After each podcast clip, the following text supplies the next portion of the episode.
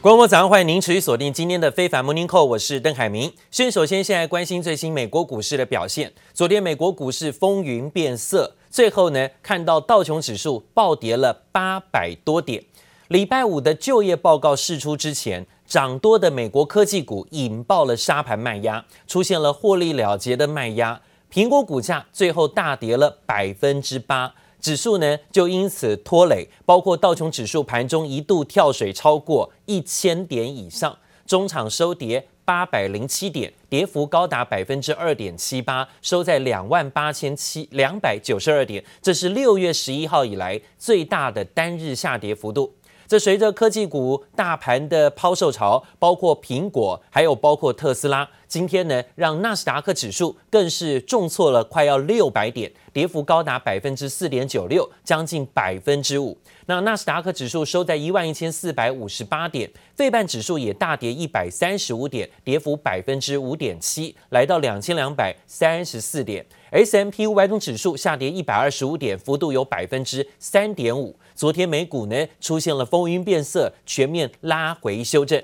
看看科技类股的部分呢、啊，昨天是跌势最重，出现了抛售潮。其中呢，NVIDIA 跌幅有百分之九点二，特斯拉更是大跌百分之九。特斯拉股价难以幸免，连续三天出现拉回，昨天跌百分之九，总计三天跌幅已经超过了百分之十八哦。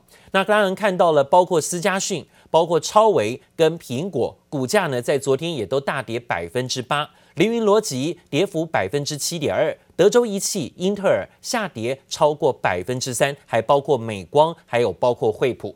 那讲到昨天美股震荡下挫，这一跌幅度不小，那达到了八百多点，恐慌指数在盘中呢是奋力狂飙，狂飙超过百分之二十六啊。当然看到恐慌指数向上的冲高，这也代表呢市场啊的确有这个波动要变剧烈的风险压力，不然的话呢前两天哎不会这么的明显看到恐慌指数突然的走升。美债殖利率下滑，美元避险需求上升，带动了美元上涨。美股四大指数却全军覆没。尴尬的是啊，前一天美国股市才创下新高，站上了两万九千点大关。这川普总统还是第一个跳出来揽功的，说呢，这都是他当总统的功劳。美国人应该要很庆幸他是总统。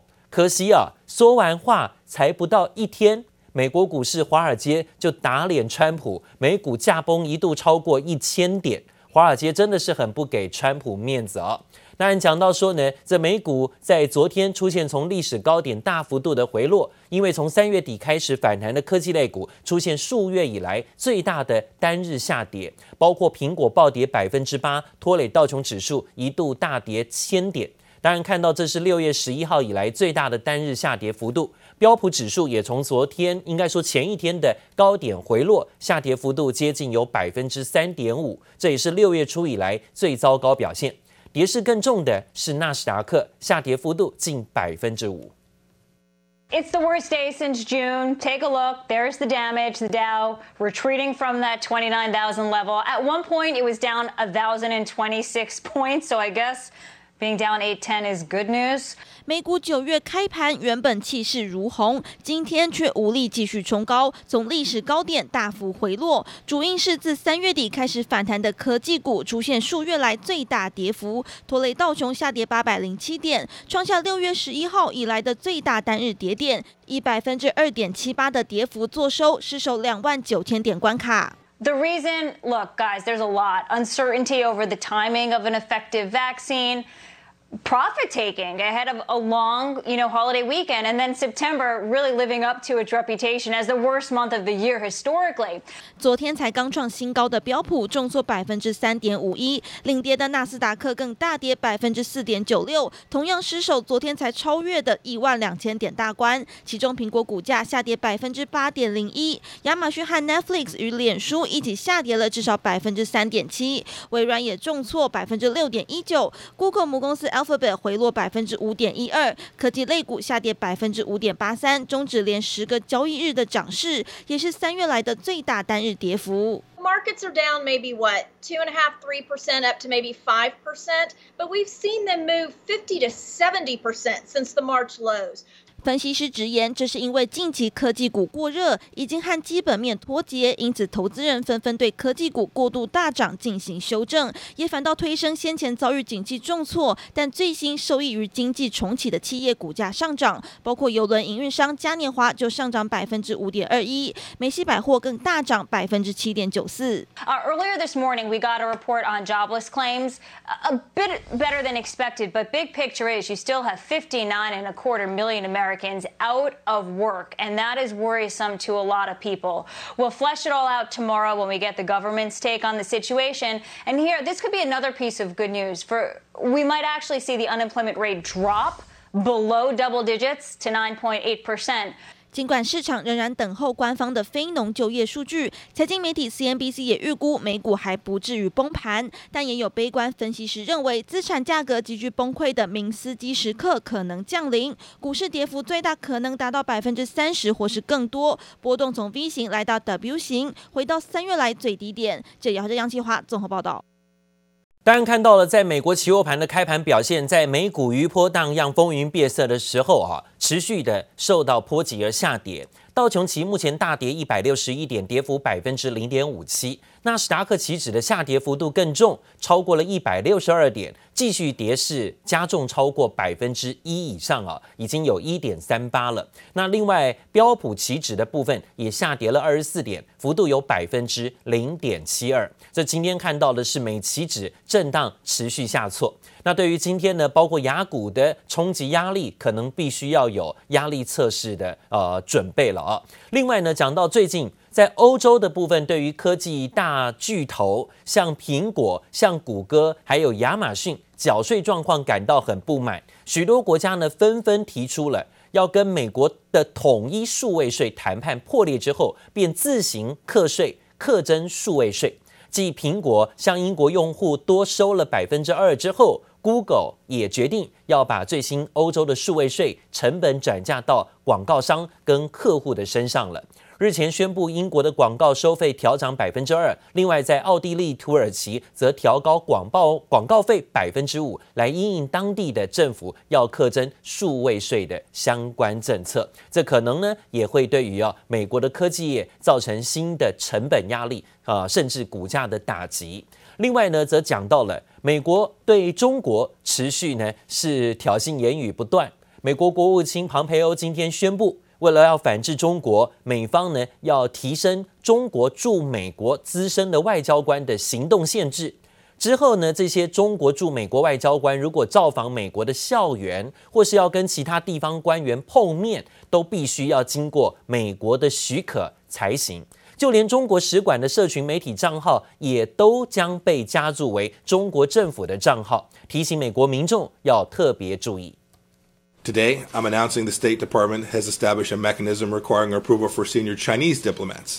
美中持续在外交领域上互刚。美国最新宣布一系列的措施，限制中国外交官在美国的行动，包括之后造访大学校园或与地方官员见面，都必须先获得美方的同意。就连举办文化活动也受限。Cultural events with groups larger than 50 people hosted by the Chinese embassy and consular posts outside our mission properties will also require 美国前一天才呛要关闭所有在美国的孔子学院，就怕中国势力无孔不入。同时，也宣布所有与中国使馆的社群媒体账号也都将被标记为中国政府所有。蓬佩奥表示，这些限制只是要两国关系公平对等。Their ability to conduct espionage here in the United States has that time has passed. These are the kind of restrictions we've had on us, our diplomats in China, and now we've got a reciprocal arrangement. 中国驻美使馆随即发表声明，敦促美国撤销规定。中国外交部更是跳脚，批评美国反华势力丧失理性。中方将根据形势发展，作出正当必要回应。随着美中角力不断升温，中国短影音平台 TikTok 与美企的交易案更充满变数。Reports today that talks are stalling just a little bit over this question of whether or not the algorithms can be included as part of a deal. Now, this all stems from China's new export restrictions that came down on Friday uh, uh that added artificial intelligence to that list, and specifically the technology that uh, many investors have said really is the crown jewel of TikTok and the recommendations the platform provides to users. 路透社报道，TikTok 母公司字节跳动正在商讨四种收购方式，可能将关键演算技术排除在交易之外，只卖美国的业务，让交易案能顺利进行，或者根本不卖了。但随着九月十五号期限倒数不到两周，又传出川普政府可能在九月二十号前后公布 TikTok 以及 WeChat 禁令的细节，似乎表示美方不会再给宽限。这一波与登邦万综合报道。好，讲到说呢，美国跟中国之间呢，是包括有很多的新的战火，似乎出现了新的冷战。现在呢，除了科技战到教育战，还有包括外交大战之后，现在真的是兵戈相见了吗？美国空军在昨天试射了一枚义勇兵三型的洲际弹道飞弹。美国的国防部呢，最新发布的报告是二零二零中国军力报告。还说啊，这八月底的时候，大陆曾经向南海试射了包括有“航空母舰杀手”之称的东风二十一型的反舰飞弹。这次美国再度试射“义勇兵三型”飞弹，颇有牵制大陆北京的味道。因为呢，这是在二号凌晨，一枚没有武装的义勇兵啊三型洲际飞弹从加州的空军基地飞射，越过了太平洋。飞行了六千七百五十九公里之后呢，击中位于马绍尔群岛共和国的靶场目标。好，这样的消息呢，在今天曝光，也让市场呢格外的关注。另外呢，则讲到了目前不管是中国跟美国之间的呃纷争，现在呢，美国也串联啊相关的盟友啊，要对付中国。包括最近印度跟中国也频频发生冲突，市场认为呢，背后可能也多多少少跟美国有关。中印之间八月底发生了边境冲突，中印关系再度紧张。印度最新宣布封杀一百一十八款中国应用的 APP 城市，包括连腾讯相关的这个热门游戏啊都被禁止，包括搜寻引擎百度也被要求印度下架，指控这些 APP 有窃取用户资料嫌疑，违反印度主权跟国安。而且从今年六月中印边境冲突升温以来，印度已经禁用了两百四十四款中国的软体服务。举着抗议标语和中国国家主席习近平的照片在街头喊口号。中国和印度在边界又起冲突，印度再掀起反中浪潮。印度政府更拿多款中国应用程式开刀。India has hit China where it hurts the most.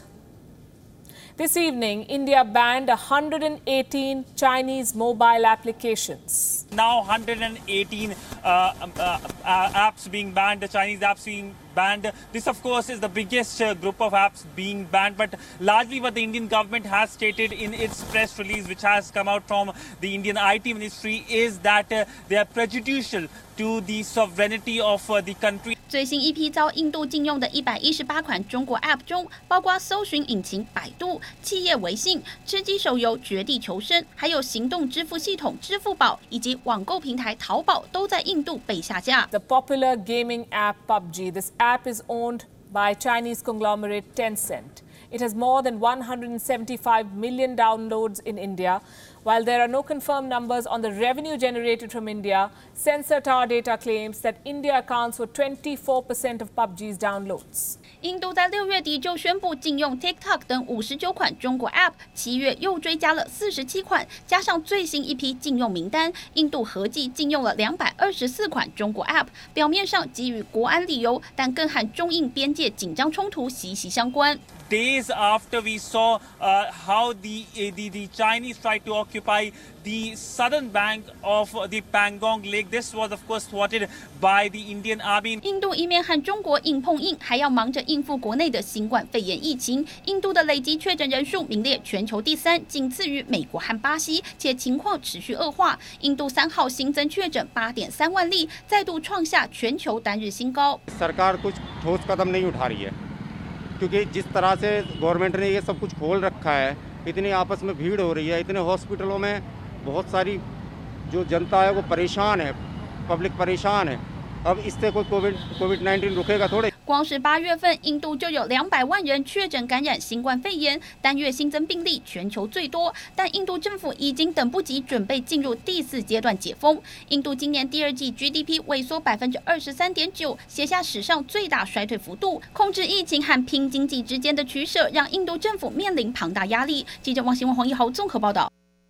好，现在科技大战也是持续进行。面对美国在半导体领域不断打压中国，现在四面楚歌下的大陆决心采用举国之力突围。大陆呢将会在十月提出“十四五”的规划当中，与相关的投资技术领域要继续投注一呃十兆人民币啊，这么多的资金去力挺发展第三代的半导体产业。对此项目的任务呢，赋予当年制造原子弹同等的高度优先性啊！这华为遭到美国封杀之后，大家才知道呢，美国意在啊压制中国的科技崛起力，在全世界的影响力，大家打的就是科技大战。大陆政府呢致力于扶植中国大陆本土的晶片企业，造成一场史无前例的晶片人才抢夺大战开打。华为旗下的海思半导体祭出了两倍薪资在挖角。挖全世界的半导体人才，还有呢，晶片公司鼓励内部推荐，由工程师介绍，最高给人民币四万块钱的奖励啊，这大概和折合台币十七万元这么多啊，所以看得出来呢，是在抢人大战，还有包括抢技术大战。现在中美之间呢，冲击在于科技大战，还有外交，还有包括贸易大战，全球打得火热，但是呢，也造成全球经济上的新风险。另外呢，新的风险还是在于哦，疫情的肆虐。美国的疫情确诊人数不断的飙高，现在呢，朝野两党啊都抓紧对方的辫子不放。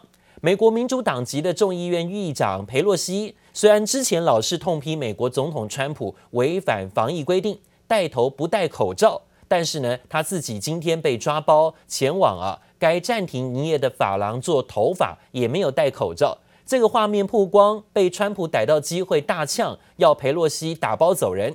佩洛西气炸回应，自己被设局了。他说呢，这个发廊欠他一个道歉。似乎刚洗完头发，肩上披着毛巾，没有戴口罩，在发廊内走动的人就是民主党籍众议院议长佩洛西。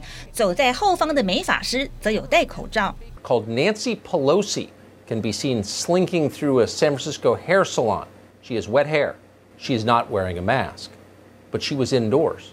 She was almost alone because, due to coronavirus regulations, salons in San Francisco are closed for indoor services. Nancy Pelosi went inside. She can do that because she is the Speaker of the House, third in line for the presidency. You cannot because you don't have as much power as Nancy Pelosi has. 佩洛西平常老爱痛骂美国总统川普不戴口罩，违反防疫规定，这一回却自己被抓包。川普大骂疯子佩洛西完蛋了，我们绝对会夺回众议院，让佩洛西打包走人。I take responsibility for trusting uh, the word of a neighborhood salon that I've been to over the years many times, and that um, when they said what we're able to accommodate people one person at a time, and that we can set up that time, I trusted that. As it turns out, it was a setup. I think that they owe, uh, that this salon owes me an apology for setting up. I don't wear a mask when I'm washing my hair. Do you wear a mask when you're washing your hair? I always have a mask. 其实当时佩洛西的口罩就挂在脖子上。面对被爆料批评，他认为被设局，气炸了。不过自称是川粉的法郎老板也被找上节目反击佩洛西。I don't know how long America is going let this blatant hypocr- hypocrisy just slap them in the face any longer.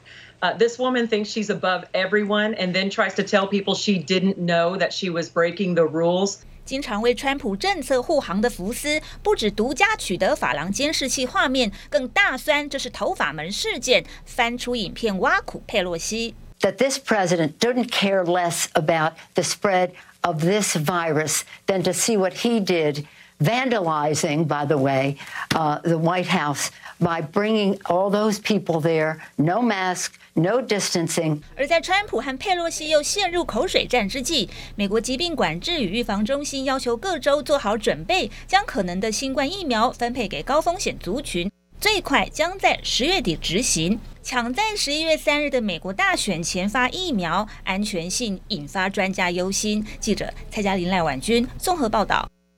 另外呢，美国总统川普最新表示说，亲共和党的摇摆州北卡罗来纳州的选民在十一月的大选应该要投两次票。他怎么突然说这种话呢？为什么选民可以投两次票呢？川普说啊，一次用来邮寄的投票，一次是亲自投票，目的是要测试啊，邮寄投票的系统到底是不是真的那么完善？因为呢，川普一直在质疑邮寄投票会有舞弊的嫌疑，会让他落选。这样的说法立刻引发争议。Let them send it in and let them go vote. And if their system's as good as they say it is, then obviously they won't be able to vote. If it isn't tabulated, they'll be able to vote. So that's the way it is. And that's what they should do. 时报的报道说，川普呢抵卡抵达了北卡罗来纳州造势活动，针对自己不信任邮寄投票仪式啊，向当地的电视台建议说，要当地选民试试看，分别用邮寄跟亲自投票，是不是呢？每一张的票啊选出来都一样呢？去投两次总统大选选票，确保每张支持自己的选票都可以被计算到。川普也坦言，这个妙计是最近几周跟助理啊私底下讨论的。然而，要是民众照做，却可能触法。北卡州的选举委员会发言人说，选举制度不允许二次投票。如果已经邮寄选票，又在选举日参加投票，会犯下重罪的。这等于说，川普现在要这些选民犯下重罪啊，的确呢是有点哈这个不守规则了。而拜登竞选活动发言人也推文谴责川普这种公开鼓励违法的行为。